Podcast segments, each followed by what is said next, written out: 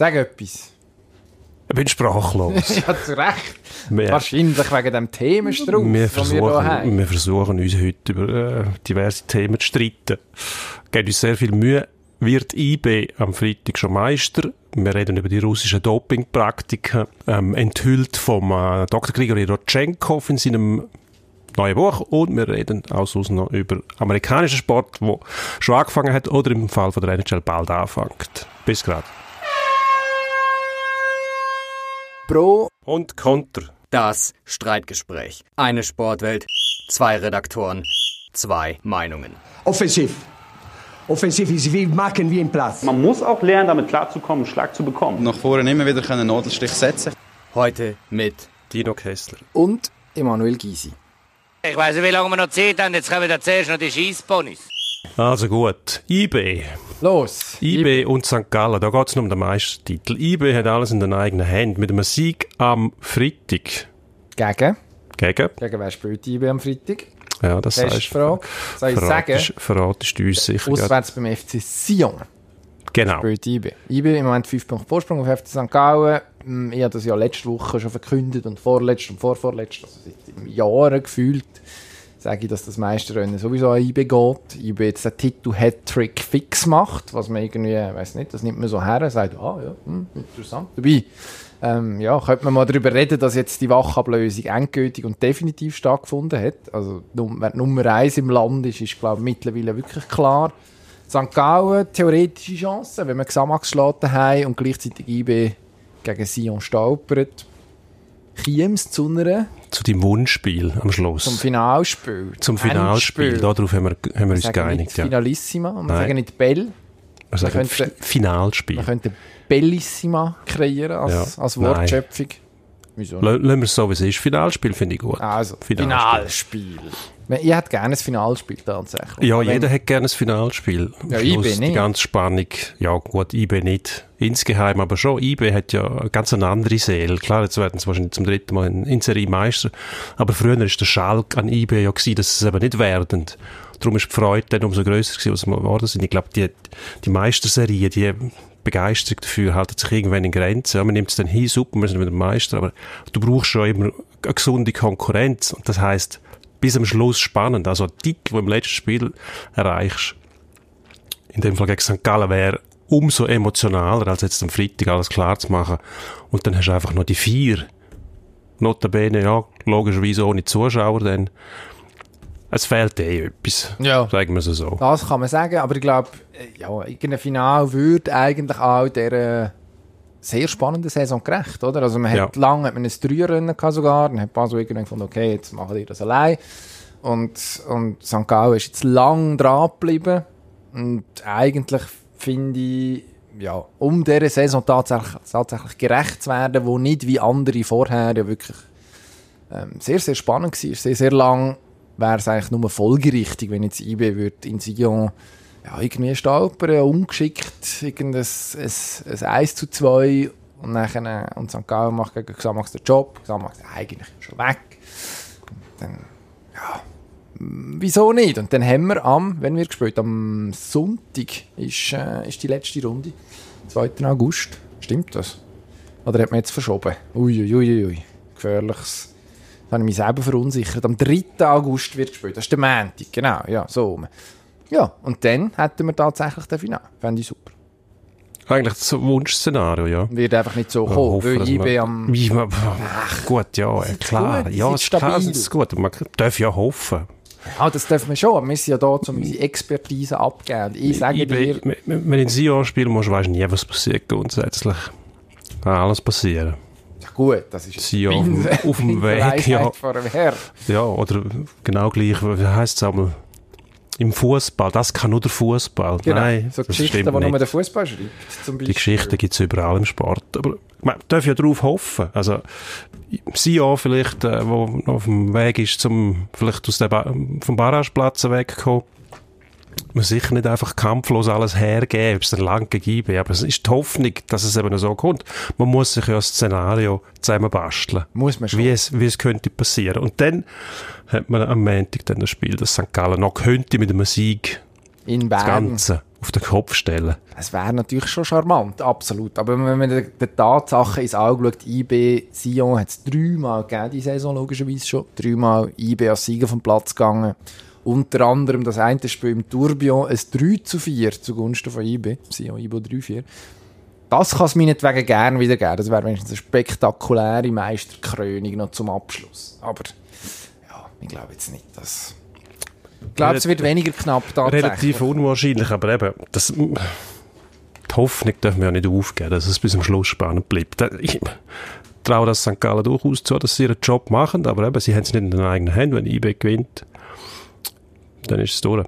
Müssen wir uns damit abfinden. Ist es so. Und hoffen, dass nächste Saison jemand dann wirklich bis Ende Saison durchhebt. Keine Ahnung, wer das soll sein. Vielleicht fängt St. Gallen dann tatsächlich an rotieren. Hat man ja jetzt am Wochenende gemacht. Der Zeidler hat äh, eine ganze Reihe von Stammspielern rausgelassen, in der ersten Halbzeit mindestens gegen Zürich und hat nachher eine Früchte geerntet, die sind frisch reingekommen zur Pause, hat man das Ding irgendwie noch nach einem 1-1 doch noch gewonnen. Der Bettim übrigens auch, erst, erst in der 46. auf den Platz gekommen. Nachdem ich ja den Verdacht gehabt habe, dass er das Glück so langsam verloren hat, zwei Niederlagen in Folge, hat er sich rehabilitiert. Eigentlich ist ja das die Geschichte vom vergangenen Wochenende. Also Ja, mindestens aus unserer. Sicht, aus unserer speziellen Sicht, mit dem Fokus auf den Betteam. Genau, das ist Sowieso. eigentlich ein Bett im Fan-Podcast. Aber Eigentlich alles andere ist Betteam, Schweigemüse. seine Saison. Ja, der Rest schon. ist- The Year of Bettim nennen sie es ja auch in Fachkreisen. Das ist ähm, statistische Randnotiz, weil der Meister hauptsächlich der Betteam hat seine Saison auf dem Leben gehabt. Ja, absolut. Würde Gut, ich sagen. Wer weiß, was da noch kommt. Ja, eben, wir hoffen ja, dass vielleicht ist er der, der am Schluss am Montag, am 3. August, Meinst die das- Meisterschaft für den FC St. Gallen entscheidet. Das wäre das wär das wär natürlich. schön. Wir würden uns kaum mehr holen. Ja, wirklich. Wahrscheinlich gar nicht. Aber wer sich noch weniger würde holen, ist unser Freund Fanol, der ja im Bettim durchaus zugetan ist, glaube ich auch freundschaftlich. Ist ein Social-Media-Mensch. Schon nur damit der Fanol sich noch ein bisschen mehr freuen kann. Absolut. Ist ja sonst schon ein sonniges Gemüt. Drücken wir dem Bettim noch ein bisschen mehr die Daumen. Aber Gut. nützt ja alles nichts. Jetzt, weiss nicht. Also du sagst, was? Die Wir, Frage war, bringt IBE das Ding am Freitag heim? Ich sage ja, natürlich.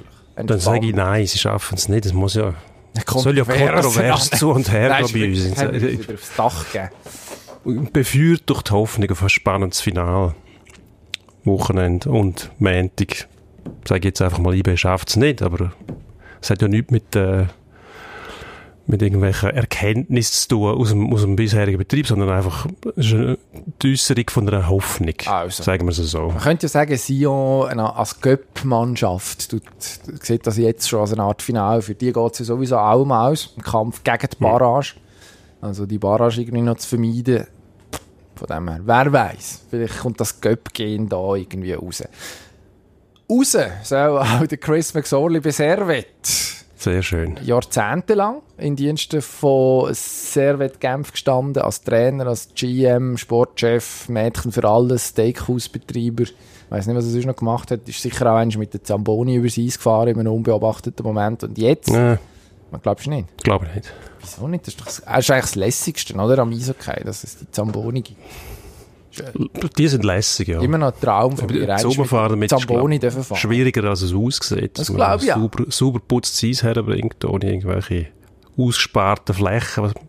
Die sind dann bei den Hockeyspielen sehr, sehr unbeliebt. Gibt es im Profibetrieb eigentlich nicht, aber früher hat man das viel gesehen. Also ein, Der Eismeister mit dem Stumpen einfach mal aufs Grat, wo er ein bisschen geputzt hat.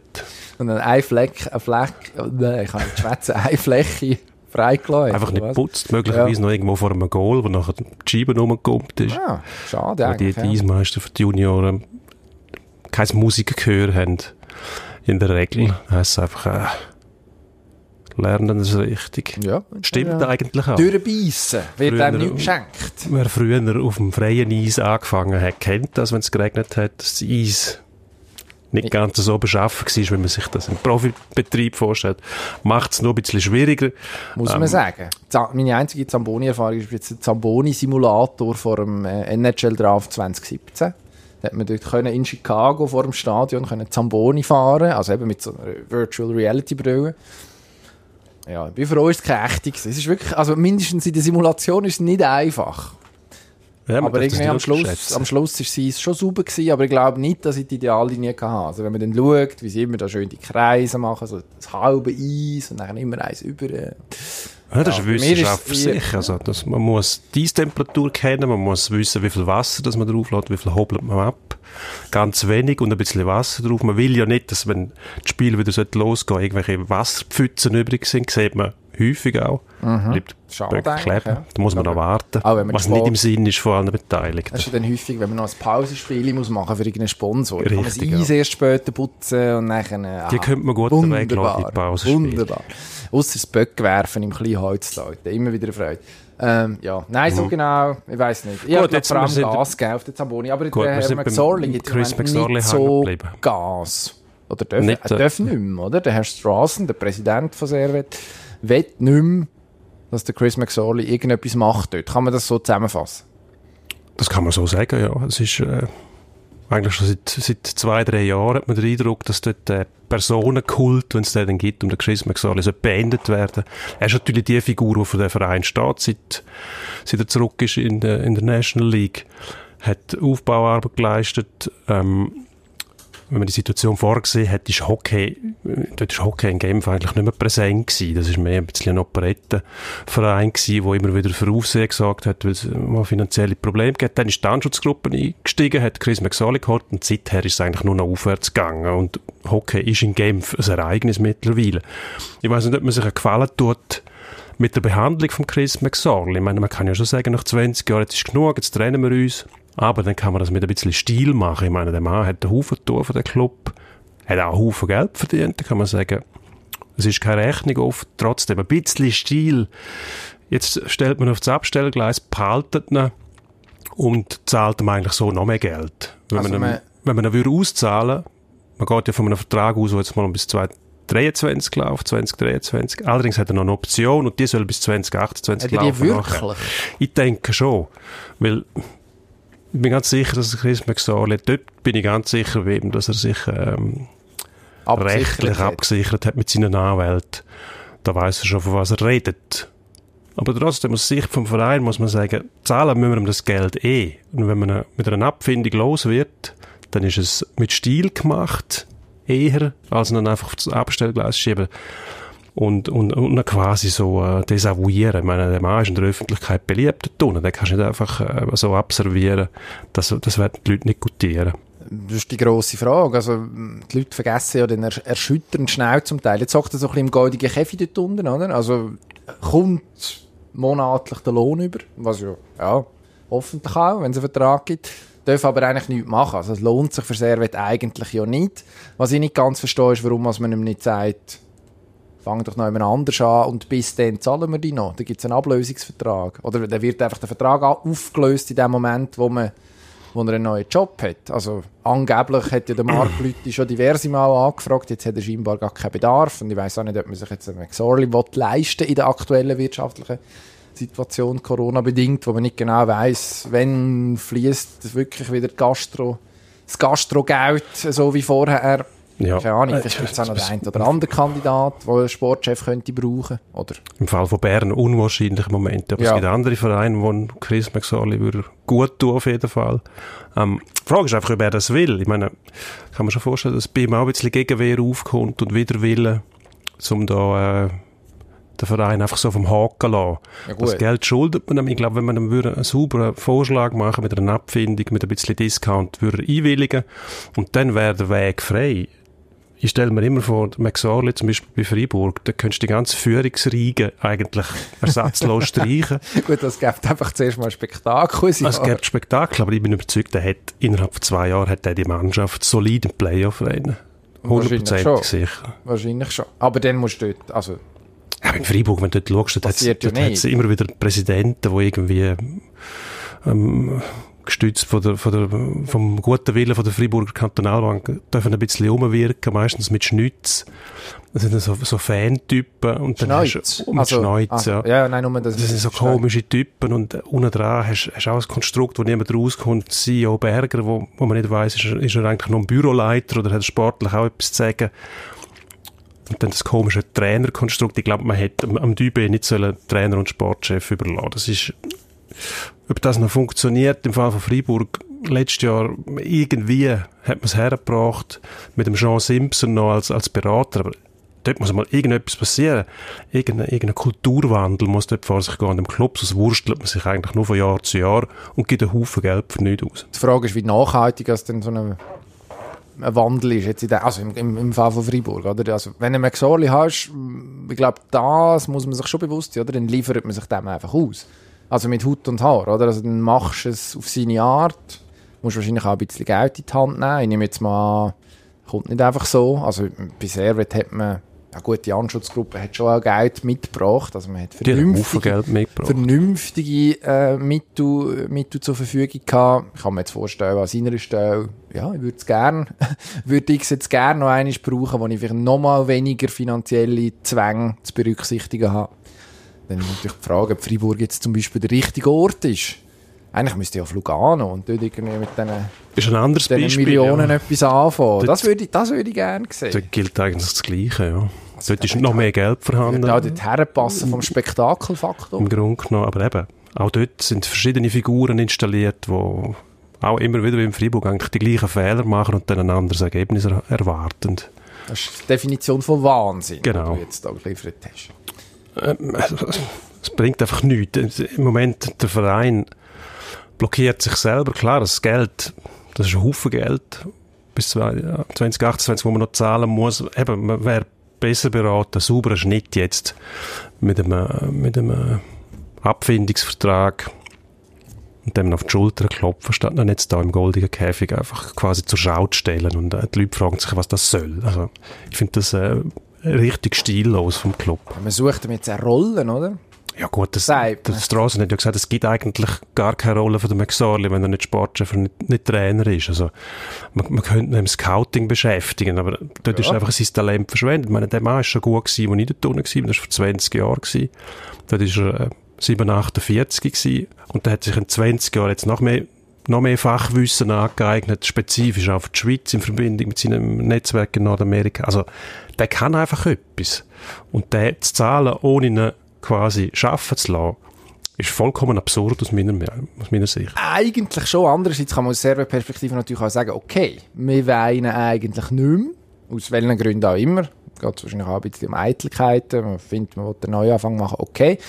Ähm, aber die Konkurrenz, ja, ist ja eigentlich auch nachvollziehbar, dass man die nicht unbedingt will stärken Ja, gut, ja. Ob das denn wirklich das Traktandum ist, dort, ich glaube, es geht um, um, um Egos dort. Der Strassen ist auch einer, der sich gerne vor, der- vor den Kameras sieht und auch gerne etwas sagt. Er hat sich äh, schon ein paar Mal aus dem Fenster gelehnt mit seinen Aussagen.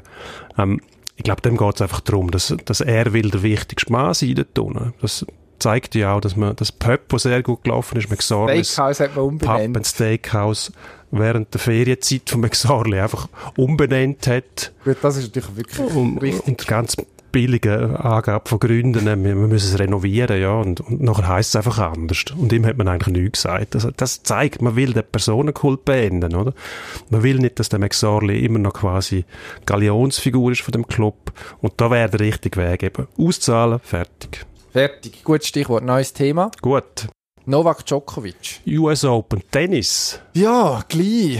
Wird vielleicht gespielt. Es wird jetzt in diesen Tagen entschieden, tatsächlich, ob die US Open stattfinden oder nicht. Ende August soll gespielt werden, oder? Genau. Und bis Ende Monat, bis Ende Juli wird entschieden, ob das tatsächlich kann der Fall sein kann. Weiß nicht. Wahrscheinlich wird man das schon probieren, irgendwie durchzustieren. Das Konzept mit der Blase, das kann funktionieren tatsächlich, wenn die Leute rechtzeitig durch die Quarantäne gehen. Warum eigentlich nicht? Roger Federer logischerweise nicht dabei. Rafael Nadal sieht auch nicht so aus, als ob er Interesse hat, auf New York zu reisen. Beim Djokovic hat man bis jetzt sehr widersprüchliche Signale gehört. Zuerst hat er ja Corona sowieso nicht so schlimm gefunden. Nachher äh, hat er gefunden, ja gut, wenn er nur irgendwie ein, ein bis drei Betreuer darf mitbringen dann interessiert ihn das eigentlich auch nicht. Das sind ja furchtbare Bedingungen, das ist eigentlich nicht unbedingt nötig. Und jetzt hat er sich offenbar die Bälle liefern Ja. die für die US Open gebraucht werden. Also sieht das Trainiert auf Hartplatz. Macht durchaus Sinn, dass er sich in dem Fall darauf vorbereitet, ja. ist einfach nicht konsequent. Ist nicht konsequent, aber vielleicht hat er gedacht, gut, wenn der, der Nadal nicht dabei ist, der Federer sowieso nicht, dann wird es für mich relativ einfach, um den 18. Grand Slam Sieg zu holen. Billigste Grand Slam in der Geschichte. Ja gut, aber das kann man eh nicht vergleichen, oder? Ein Grand Slam-Sieg ist ein Grand Slam-Sieg. Schlussendlich ist ja nicht sein Fehler, dass die anderen nicht dabei sind dann. Ja gut, aber er muss sie nicht schlagen. Was natürlich Ja, die ganze klar Geschichte muss schon, sie nicht schlagen, was die dann- ganze Geschichte schon ein bisschen entwertet. Da- Ich finde einfach, so kann man nicht denken, dass, oder es ist nicht korrekt, weil da kann er ja nichts dafür. Also, Roger Federer hat bei seinen Grand Slam-Sieg auch nicht immer am, am Djokovic vorbei müssen. War wahrscheinlich relativ selten. Am Anfang hat er etwa einen, einen richtigen Gegner gehabt, der, der Amerikaner, oder? Ab und zu noch der? Australier. Nein, nicht der Agassi. Der Roddick. Der Andy Roddick. Und nachher sind dann mal ein paar dazugekommen, aber eben, das machst du ja auch nicht. Du gehst ja nicht die, die Grand Slam-Sieg nachher quasi einstufen. Das ist jetzt ein richtiger, der weniger. Ich finde, Ja, das ist doch. nicht korrekt. Doch, du musst ja im Prinzip Grand Slam, darum gibt es Nummer vier, Major-Turnier, wie man sie ja so schön nennt, wo es im Prinzip darum geht, dass die Besten von der Gegenwart, und das ist beim Roger Federer halt irgendwie Anfangs Mitte Nullerjahr, sind das logischerweise andere gewesen als die aktuellen Big Three. Klar, du, wo, es geht darum, dass die schlägst. Und wenn jetzt an den Logisch. US Open die nicht antreten, dann wird man, bin ich mir ziemlich sicher, immer sagen, «Uh, Djokovic, ja, hat jetzt auch 21, aber Aber warum? Das ist doch nicht korrekt. Wenn, der Djokovic sagt, ich gehe dorthin, die Veranstaltung findet statt, es ist eines der vier wichtigsten Turniere im Jahr, ich bin auf jeden Fall dabei. Selbstverständlich Wenn er jetzt das sagt.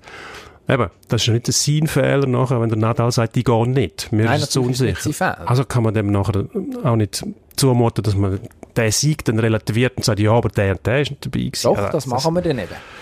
Ja, also wir nicht. Er kann, einfach nicht, er kann einfach nichts dafür, aber wegen dem ist es gleich so. Du kannst ja eben die Resultattabellen, das Resultatbulletin kannst du nicht mit diversen Asterix, vers- versehen und sagen, oh, dort müssen wir aufpassen, die haben im Fall das und das gemacht, dort hat der und der nicht gespielt. Ja, aber das, das geht nicht, das ist, ist eine absolute Wertung.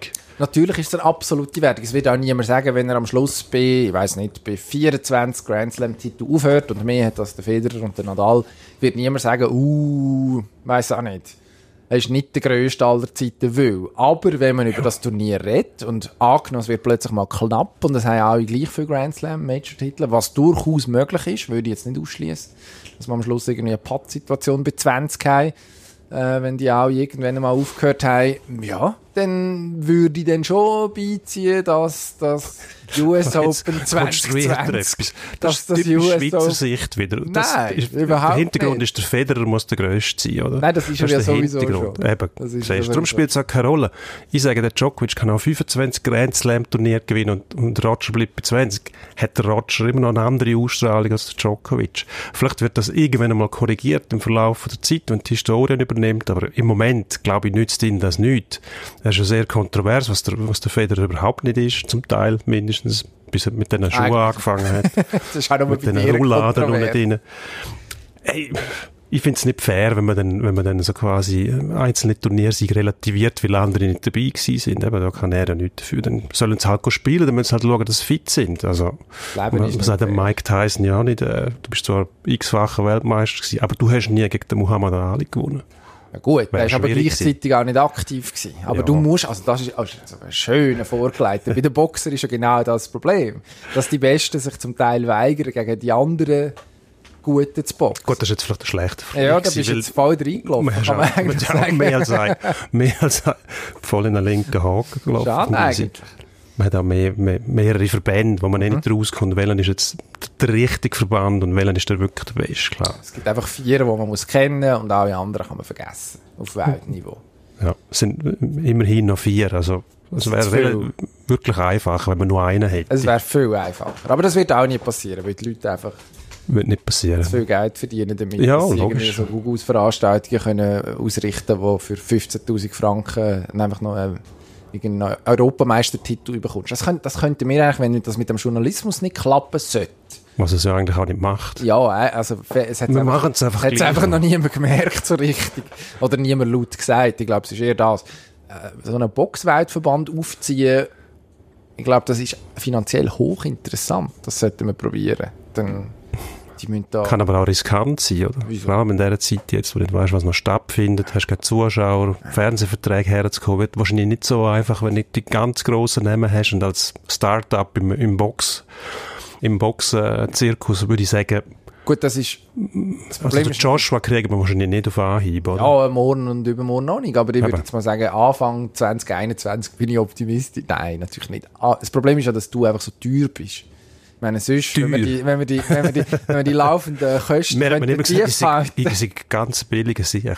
Aha, ja gut, das ist Ja. ein anderes Thema. Ja, aber das ja, steht du in einem so. direkten, Gut. das steht tatsächlich in einem direkten Verhältnis zueinander. Ich glaube, wir kommen nicht weiter und reden Nein. über Doping. Doping wieder Apropos mal, eines von unseren Lieblingsthemen Ja, in dem Podcast. Haben wir schon ein paar Mal gemacht. Jetzt kommt aber, Ein wir nehmen Buch am Dienstag auf, übermorgen, also am Donnerstag kommt eine Biografie, Autobiografie von Grigori Rodchenkov raus, der russische Whistleblower, Ex-Leiter vom äh, Dopinglabor in Moskau, wo bekannt. eigentlich nahtlos anknüpft an den Doc-Film Icarus, der auf Netflix ausgestrahlt worden ist und immer noch ausgestrahlt wird, wo schon verblüffende Sachen an, ans Licht gekommen sind. Und jetzt doppelt er eigentlich noch nach mit Aussagen wie Olympia 84 Boykott, nicht aus politischen Gründen, als der Sowjetunion damals. Sowjetunion, sondern äh, schlicht und einfach, weil man das Dopinglabor nicht in den Hafen von Los Angeles gebracht hat. Das wäre auf einem Schiff gewesen, dort. wäre auf einem Schiff gewesen, ja.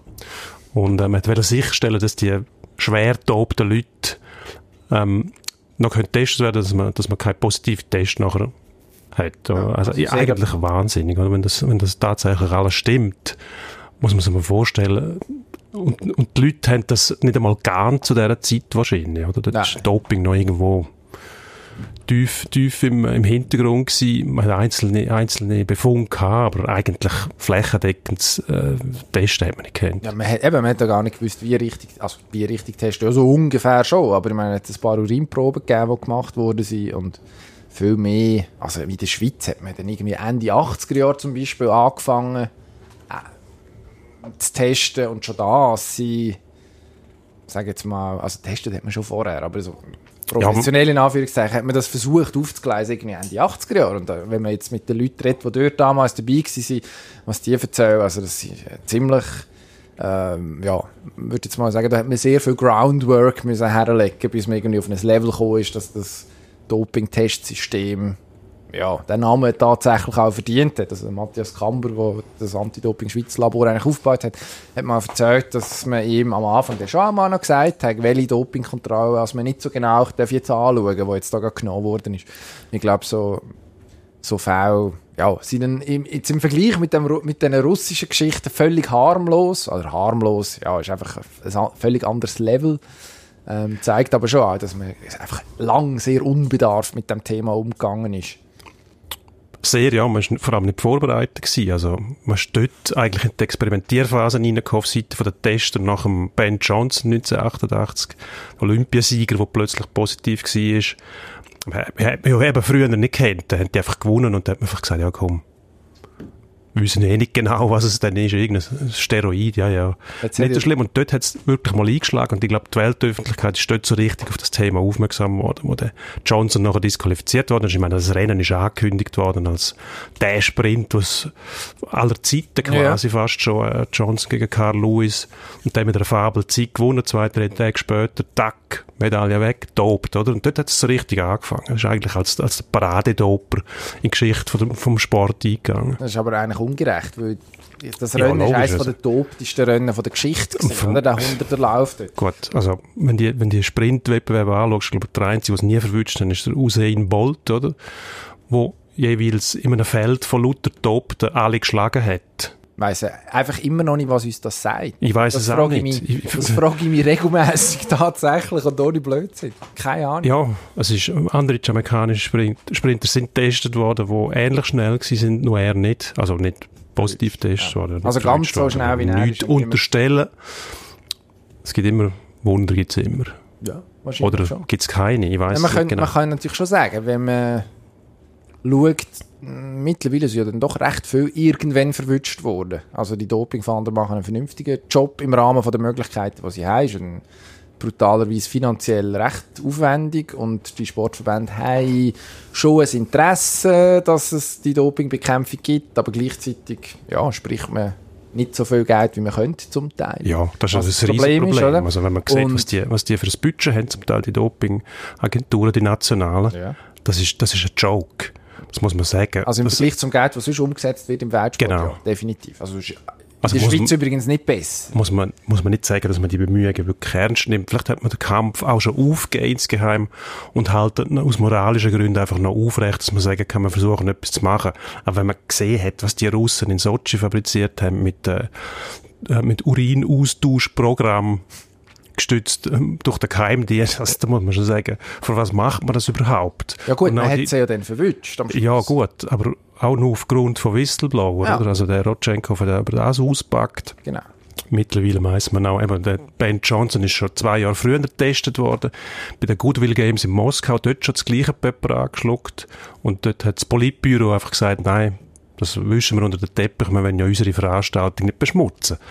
Also die, Lieb die Lieblingsanekdote übrigens, äh, wo der Rodchenkov in seinem Buch offenbar erzählt, ähm, ist die von 19, was ist es, 1983 in Helsinki, wo, er, wo, man, wo man beim Mischeln mit den verschiedenen Dopingkontrollen, Dopingproben Probleme gehabt hat, einen Athlet zu finden mit sauberem Urin, wo man nachher können irgendwie äh, den Urin austauschen gegen, gegen offensichtlich Doping kontaminiert Urin von einem, wo man wollen schützen Schlicht und Es einfach niemand mehr einfach- gefunden, der Einfach sauber alle ist. so, geladen gewesen, dass, man, dass, wenn, dass, der, dass, der, dass der sauber Urin ausgegangen ist, finde ich, also schmuckend. Es ist natürlich erschütternd, aber ja, es aber- sagt, glaube viel aus über, über die Zeit Ja, auch.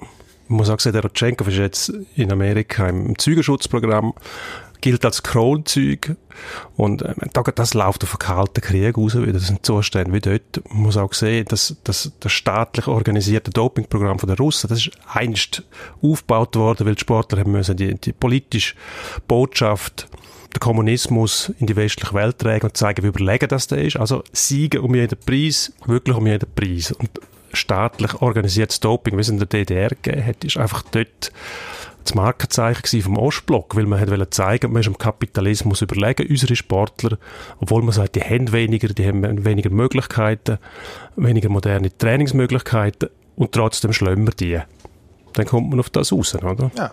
Und jetzt haben wir den Salat. Jetzt haben wir den Salat. Jetzt haben wir den Salat. Jetzt reden wir apropos Salat über noch ein anderes Thema, das furchtbar unerfreulich ist. Also behaupte ich. Ist jetzt ein bisschen unfair geframed, aber ich weiß nicht, vielleicht gibt es ja irgendjemanden, der euphorisch ist wegen dem, neben Thomas Bach. Katar wird gern 2032 die Olympischen Spiele austragen. Sommer oder Winter? Wahrscheinlich Winter. Das ist nicht gleich, sie machen es.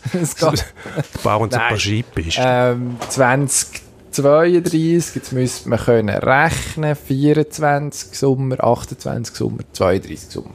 Also 28 LA, 32 Katar. Haben die nicht kürzlich irgendwelche Leichtathletik-Weltmeisterschaften gehabt, Ja. wo sie haben müssen die Stadien quasi voll klimatisieren, dass die Leute nicht umkippen, Mhm. reihenweise wegen der Hitze. Genau. Dunkt mir vernünftig, die Idee. Wahrscheinlich wird es durchgewunken, weil es erstens mal einen Haufen Geld gibt für, für die Funktionäre und zweitens wahrscheinlich kein Konkurrent hat. Doch, die Deutschen wetten gerne auch. Die Deutschen. Rhein-Ruhr-Gegend, scheinbar. Ja, gut, ja. Kandidatur anmelden, also wahrscheinlich Köln, wenn ich das richtig verstanden habe. Köln, Ruhrpott. Rhein-Ruhr, ja. Das ist oder? Das ist eigentlich, also der, infrastrukturell müsste da eigentlich etwas rum sein. Also gut, in Katar kann man zynisch natürlich auch sagen, die ganzen Arbeitssklaven haben die Stadien jetzt eh schon gebaut, die man für die Leichtathletik-WM und für die Fußball-WM braucht.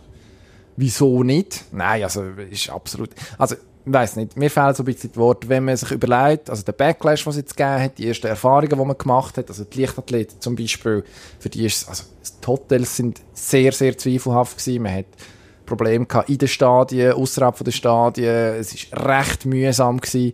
Es ist einfach zu heiß. Es wollte niemand gehen. Die Stadien sind leer gewesen. Also ich kann mich an die Bilder noch Ja. erinnern. Es sind einfach irgendwie vor leeren Rängen die Wettkämpfe. aber nicht also, ganz leer. Irgendwo ist aber so ein Ja. Scheich Ja, in einer so Lounge drinnen rumgelümmelt. Nein, so Family Mehr oder weniger gelangweilt. Das, das Treiben verfolgt hat, das für ihn überhaupt keinen Sinn gemacht hat. Family and Friends ja dann schon dort. Also irgendwie, Ja, ich find's zum einfach- Das Kambunsch ist ja dann auch gegangen und hat geschaut, dass Ja, das Bronze ist- gewinnt. Aber das macht der Braten dann halt schon nicht unbedingt fett. Und wenn jetzt IOC das Gefühl hat, das sei eine gute Idee, 2032 die Spiele herzugeben, dann kann ich denen wirklich einfach auch nicht mehr helfen. Also dann Ja, können wir die, aufhören. die, solange auch dort kein Denkwechsel stattfindet, wird sich das nicht ändern. Das IOC, jetzt hat man einfach eine andere Klientel. Westeuropa, offensichtlich, ich meine, ich bin gespannt, ob Deutschland die Abstimmung durchbringt. Also dort kann das Volk entscheiden, ob es das will oder nicht. ist im Fall von Hamburg, glaube ich, auch schon so gewesen. Olympia, was ist das gewesen? In Ist vier, ich glaube, also, Garmisch ist, glaube ich, mal noch Kandidat gewesen für gut, das war Winterspiel. Gewesen, Winterspiel, auch dort. 24, 28 ist so ein Päckchen-Deal wo Hamburg auch mal hat wollen mitmischen, genau. Die durch Volksabstimmungen verhindert worden sind. Natürlich, in den totalitären Staaten gibt es das nicht, darum wird die Klientel auch mehr und mehr aus totalitären Staaten, Diktaturen bestehen, wo einfach sagen, wir machen das fertig. Man sieht ja, was haben wir zunächst in Peking irgendwann einmal, sind, Also ist man, 22, ist man äh, erst gewesen, da, 22, all das spielt Völkerrecht und so weiter, Menschenrecht spielt alles keine Rolle mehr. Das ist doch nicht die Aufgabe vom IOC, deren Spiel zu organisieren. Also bis jetzt hat eigentlich ja das Sommerspiel hat man jetzt wieder anbekommen, oder? Also man hat jetzt Tokio, in Ordnung, wenn es dann durchgeführt wird, Paris 24, LA 28. Wäre eigentlich okay. Probleme, extrem Probleme hat man jetzt bei den Winterspielen gehabt und jetzt, ich meine, was ist, äh, ich glaube Australien wett jetzt 32 auch, also Brisbane hat sich angemeldet, ja, wieso nicht? Und Indien scheint der Kandidat zu sein, ob denn das eine gute Idee ist, das ist nochmal eine andere Frage. Aber ja, ich weiß nicht. Es ist so, eigentlich weiß man schon gar nicht, was man soll sagen dazu, weil es dermaßen Es wird einfach immer unappetitlicher und die einzige Möglichkeit, also nein, es gibt zwei Möglichkeiten, um das zu verhindern. Das wäre, wenn sich die Athleten dagegen wehren oder wenn die Sponsoren aussteigen. Der Druck den Sponsoren, der würde lange, um das IOC zum Umdenken zu zwingen. Aber solange die fleissig ihre Milliarden zahlen, wieso sollen sie umdenken? Oder? Es geht auch da. Man wiederholt sich, es geht auch nur um den Profit. sieht ganz danach aus. Ich meine, das IOC, äh, eine Chance muss man ihm wahrscheinlich insofern geben, dass man ja wirklich jetzt irgendwie angefangen hat zu merken, ähm, gerade eben, weil man wahnsinnig Probleme hat, die Winterspiele zum Beispiel am Mann zu bringen, hat man ja angefangen zu argumentieren, okay, vielleicht müssen wir ein bisschen kleiner, vielleicht müssen wir ein bisschen grüner werden. Das sind ja dann immer so, so Schlagwörter, die man, wo man bringt. Es wäre jetzt eigentlich der Moment, wo man kann beweisen kann, dass man das tatsächlich ernst meint. Und sagt, okay, Ja. Katar ist mega nett von euch, schön äh, macht ihr euch Gedanken, aber eigentlich ist es wahrscheinlich nicht das richtige Signal, gerade in der aktuellen Situation. Und Katar sagt, ja, es hat noch nie äh, Olympische Spiele im Nahen Osten gegeben. Ja, Ja, mit der, die, mit die der geben. Ich Argumentation. habe nichts gegen den Nahen Osten, überhaupt nicht, aber es muss nach gewissen Regeln funktionieren. Das heißt, die Länder, die sich um die Olympischen Spiele bemühen, die müssen gewisse Vorgaben erfüllen an Menschenrecht, ähm, Sozialwesen und so weiter. Das muss einfach so sein, sonst hat es mit dem olympischen Gedanken nichts mehr zu tun. Olympische Spiele um jeden Preis? Nein, ganz sicher nicht. So soll es nicht sein. Ich meine, wenn du mal schaust, was die Vorgaben sind, ich glaube, wir haben darüber diskutiert, was da um Sion gegangen ist, die Bewerbung. Die Vorgaben von den Funktionären, ähm, Fünf-Sterne-Hotelversorgung für alle Funktionäre über, über Wochen, medizinische Betreuung gratis. Was soll das? Es geht doch nicht um die Funktionäre. Eben, solange die nicht umdenken und die Funktionäre gemachtet werden, wo meistens weisse alte Männer sind, die schon seit Jahrzehnten dabei sind und sich nur ihre, ihre Macht und ihres, ihres Pfründli sichern wollen, hat das mit dem olympischen Gedanken nichts mehr zu tun. Das wird immer schlimmer und dann muss man ausweichen. Eben. Entweder profitiert man davon, dass eben Tokio noch Lust hat, um das zu machen, Paris oder, oder Los Angeles wieder. Und dort hat man ja wahnsinnig Aufwand müssen betreiben, oder? Also, dass man die dazu gebracht hat, das wirklich durchzuführen. Man hat den Päckchen-Deal gemacht, dass man das kann aufteilen irgendwie. Also, da haben beide ja schon eine Garantie Das- im Voraus, dass sie es überkommen, zum Beispiel. Genau, das sollte ja eigentlich nicht sein müssen, oder? Das sollte ein Wettbewerb sein unter, unter Büter, wo, wo etwas, wie es der Name sagt, etwas zu bieten haben, wo, wo Olympia noch aufwertet. Das heißt Olympische Spiele irgendwo in den Alpen. Aber eben redimensioniert und weg vom Gigantismus und vor allem ohne die, die wahnsinnigen Forderungen von den olympischen Funktionären, oder? Die offensichtlich nur immer profitieren wollen. Sind wir gespannt. Wahrscheinlich brauchen wir sowieso zuerst mal den Impfstoff. Und dann können wir wieder über Olympische Spiele reden. Der IOC-Impfstoff. Ja, gegen, gut, dass man weiss immunisiert ist gegen den olympischen Gedanken. Nein, das der olympische Gedanke, gegen den muss man ja nicht immun sein. Manchmal hat man das Gefühl, gewisse Funktionäre sind immun dagegen. Irgendwie das als Vehikel entdeckt, um so ihre eigenen persönlichen Bedürfnisse irgendwie zu befriedigen. Apropos Bedürfnisse, die befriedigt müssen werden. Und ich glaube, es ist der Tag von der schlechten Überleitung. Aber ich finde, irgendwann muss Aber man sich halt dazu bekennen. ja, genau, genau. richtig. Und das machst du gut. Mein Bedürfnis nach Spitzen-Eishockey wird ab dem 1. August wieder voll und ganz befriedigt. Die NHL ist zurück mit ihren äh, Playoffs plus den, ähm, sie nennen es Round Robin. Also man hat im Prinzip das Feld auf 24 Teams ausgeweitet, die jetzt noch mitspielen in der Saison. Wer hinten abgeschlagen war, darf nicht mehr. Unter anderem der Nico Hischer mit seinen New Jersey Devils zum Beispiel, der Ja. außer, außer Konkurrenz aus dem Verkehr gezogen worden ist. Die müssen nicht mehr kommen. Alle anderen spielen zuerst so eine Play-in-Runde, außer die ganz Guten. Die dürfen zuschauen und sich noch ausruhen. Und es geht los mit, wir haben festgestellt, Festtagsprogramm für Schweizer Eishockey-Fans.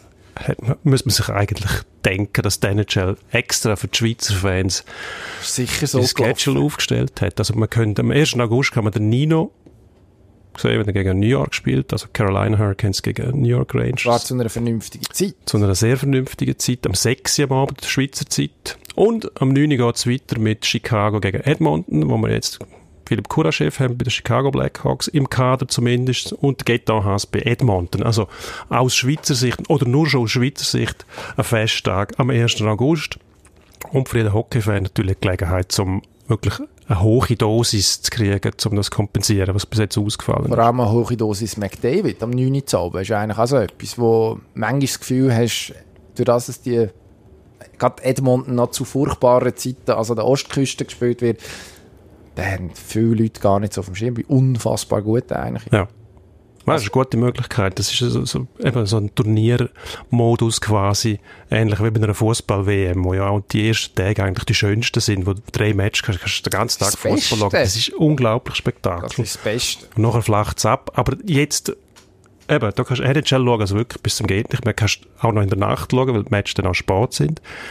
Wirklich, ähm, bin gespannt, wie das, wie das dann aufgenommen wird. Also ich freue mich wahnsinnig drauf. Ich mich auch. Wir haben ja eigentlich, glaube ich, mal geflucht, dass im August Eishockey gespielt wird. Völlig wurscht. Ja, das ist, es kommt ein Problem kommen dann dazu. Ich meine, klar, auch dort, äh, die spielen in, in zwei Blasen, zwei Bubbles, Edmonton, Toronto, oder?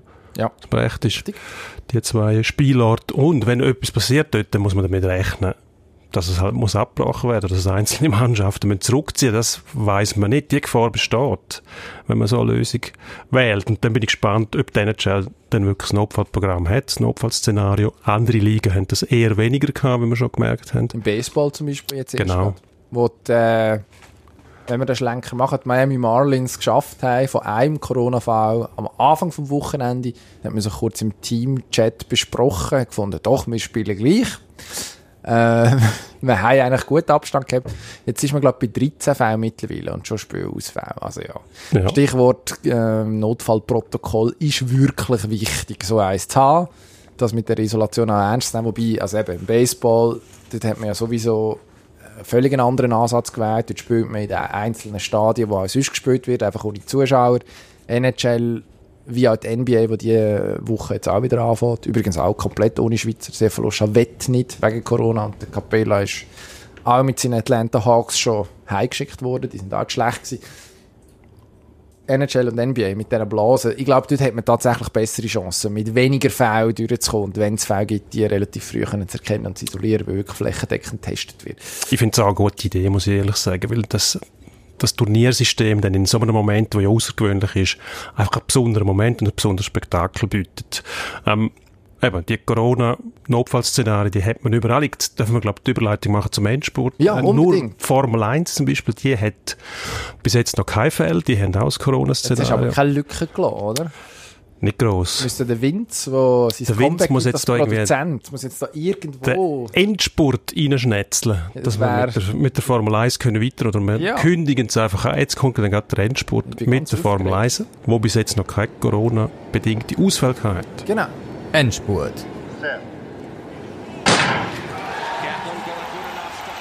Wahrscheinlich hat er jetzt das Logo reingetatscht. Wir wissen es nicht, wir können nur spekulieren. Aber es ist so, in Silverstone gefahren am Wochenende. Und ich glaube, man kann den Lewis Hamilton schon als Sieger eintragen, oder? Ja, mindestens mal Mercedes, wenn ähm, Lewis Hamilton nichts passiert. Ich glaube, auch auf der Strecke ist er kaum zu schlagen. Also der Walter Bottas hat immer zwischen zwei, drei oder noch mehr Zehntel. Wenn, wenn dem Karren nichts schief läuft, dann äh, ist ihm der Sieg sicher nicht zu nehmen. Dann wird äh, der Mercedes noch, die Stärke wird sich akzentuieren. Also da hat höchstens vielleicht Racing Point, wo noch ein kopierter Mercedes ist, eine Chance. Ich glaube auch Red Bull keine grosse Chance. Also wenn dem Hamilton nichts passiert, der Karren hebt, dann gewinnt er das Rennen. Würde ich sagen. Also ich bin auch Sympathisant vom Hamilton, muss ich sagen. Ich möchte es gerne. Ähm, Super League, St. Gallen, Aderlass, Demirovic, nächste Saison in der Bundesliga. Offenbar, in Freiburg. Spricht natürlich extrem für den FC St. Gallen, wie man eingekauft hat. Äh, Beziehungsweise wie man gelehnt hat. Der Mirovic war ja von Alaves ausgelehnt. St. Gallen kann sich nicht leisten, den zu übernehmen. Jetzt landet er in Freiburg. Ja, wenn man noch ein, zwei solche macht, vielleicht dann auch ein, zwei solche, die einem dann auch gehören, dass man tatsächlich Ablösesummen kassiert. Alles richtig gemacht eigentlich. Das ist der Preis vom Erfolg. Ist doch super an und für sich. Man United und Chelsea qualifizieren sich für die Champions League und ich habe das Gefühl, wir haben irgendwie, was, 2012 hat angelegt und will sie ins Champions League Hauptfeld wieder zurück. Die richtig grossen Namen. Ja, ich finde es gut. Also Chelsea ist ein attraktiver Club, eine attraktive Mannschaft. Immer wieder für Furore gesagt, mit diversen Trainern auch. Mourinho zum Beispiel, mit diversen Spielern. Gut, Mourinho, du rümpfst jetzt die Nase. Man kann, man kann ihn gut finden. Ich finde ihn nicht wahnsinnig sympathisch, aber eine Zeit lang zumindest für mich ein wahnsinnig guter Trainer gewesen. Ähm, ob das langt, dann, das ist eine andere Frage. Also, die Premier League hat sich außer Liverpool jetzt zuletzt gerade ähm, auch nicht immer noch Meriten abgeholt in der Champions League. War schon Zeit mal, dass die Dominanz von der Liga dort auch ein bisschen äh, ins Rennen kommt. Boxen!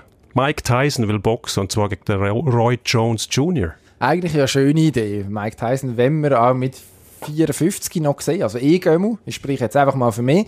Das Problem ist einfach, der Gegner ist der falsch. Roy Jones, riesen Boxer gewesen, ähm, Sieger, äh, Weltmeister in vier verschiedenen Gewichtsklassen, völlig underappreciated, so jetzt mindestens in unseren Breitengrad. Eigentlich muss er gegen Holyfield boxen, alles andere will die breite Masse nicht sehen. Fertig. Gegen den Holyfield. Ja, Tyson Holyfield, Part 3. Das stimmt, Das, ja. das wird geschaut. Tyson Roy Jones, ja, da schaut man vielleicht neugierig ein bisschen rein, aber hm, Ja, aber das ist vielleicht nur der Warm-up. ich hoffe es. Ich hoffe es. Apropos Warm-up, Basel hat sich schon recht aufgewärmt am Wochenende. Vier Gegengol kassiert Uh. gegen FC Lugano. Jetzt geht es auf Thun. Thun kämpft noch gegen die Barrage. Versucht sich oben zu behalten. Gibt es wieder vier Gegengol für den FC Lugano. Nein, das gibt's nicht. Der FCB muss sich auch mit, dem, mit der Optik auf äh, die Euroleague, die internationalen Spiele, die dann kommen, ähm, übernächste Woche, glaube ich, oder? Nein, nächst. 6. August. 6. August, richtig, äh, in, in Frankfurt. Ähm, defensiv wieder stabilisieren. Ist ja die beste Defensivmannschaft in der Super League. Eigentlich. Immer noch. Aber vier Gegengol pro Spiel, das ist ein Ausrutscher. Das wird sich nicht wiederholen. Ich glaube, eben da liegt der Haken. Man hat sich jetzt auf das Frankfurt an schon, man hat das im Auge. In der Meisterschaft ist mehr oder weniger die Sache gegessen. Also, da passiert wahrscheinlich nichts mehr Verrücktes nach vorne und nach hinten. Drum, ja. Vier Gegengol ist weit aus dem Fenster gelehnt, aber weil wir ja angeblich kontrovers sind, sage ich, sie kassieren noch einmal genau vier. Vier in Thun. Ja, gewinnen aber 5-4. Ich sage dir, gegen kein einziges. Docker Hattrick. Gewinnen Da gibt's 2-0. ein 5-4 für den FCB in Thun. Gut. Auflösung gibt's nächste Woche. Ja. an dieser Stelle. Da werden wir, also ich werde da ein Aber- Auge drauf haben. Ja, das ist gut. Aber wir lösen nur auf, wenn ihr abonniert. Und vor allem uns fünf bis sechs Sterne geben auf iTunes, Spotify, wo auch immer. Sonst nicht. Fünf bis sechs Sterne. Ich glaube, man kann ist nur das Maximum? geben. Ich Ah, glaube, fünf ist das Maximum. Aber einfach gut man ein bewerten wäre gut. Das ist Ja. Für uns bonusrelevant, glaube ich. Und ich wäre froh, wenn ich mir wieder mal ein warmes zum Mittag könnte leisten könnte. das machen wir jetzt dann. Das wäre gut. Es gibt Lasagne in der Kantine und ich freue Sehr mich. schön. Gute Woche. Auf Wiederhören. Ade miteinander. Ade.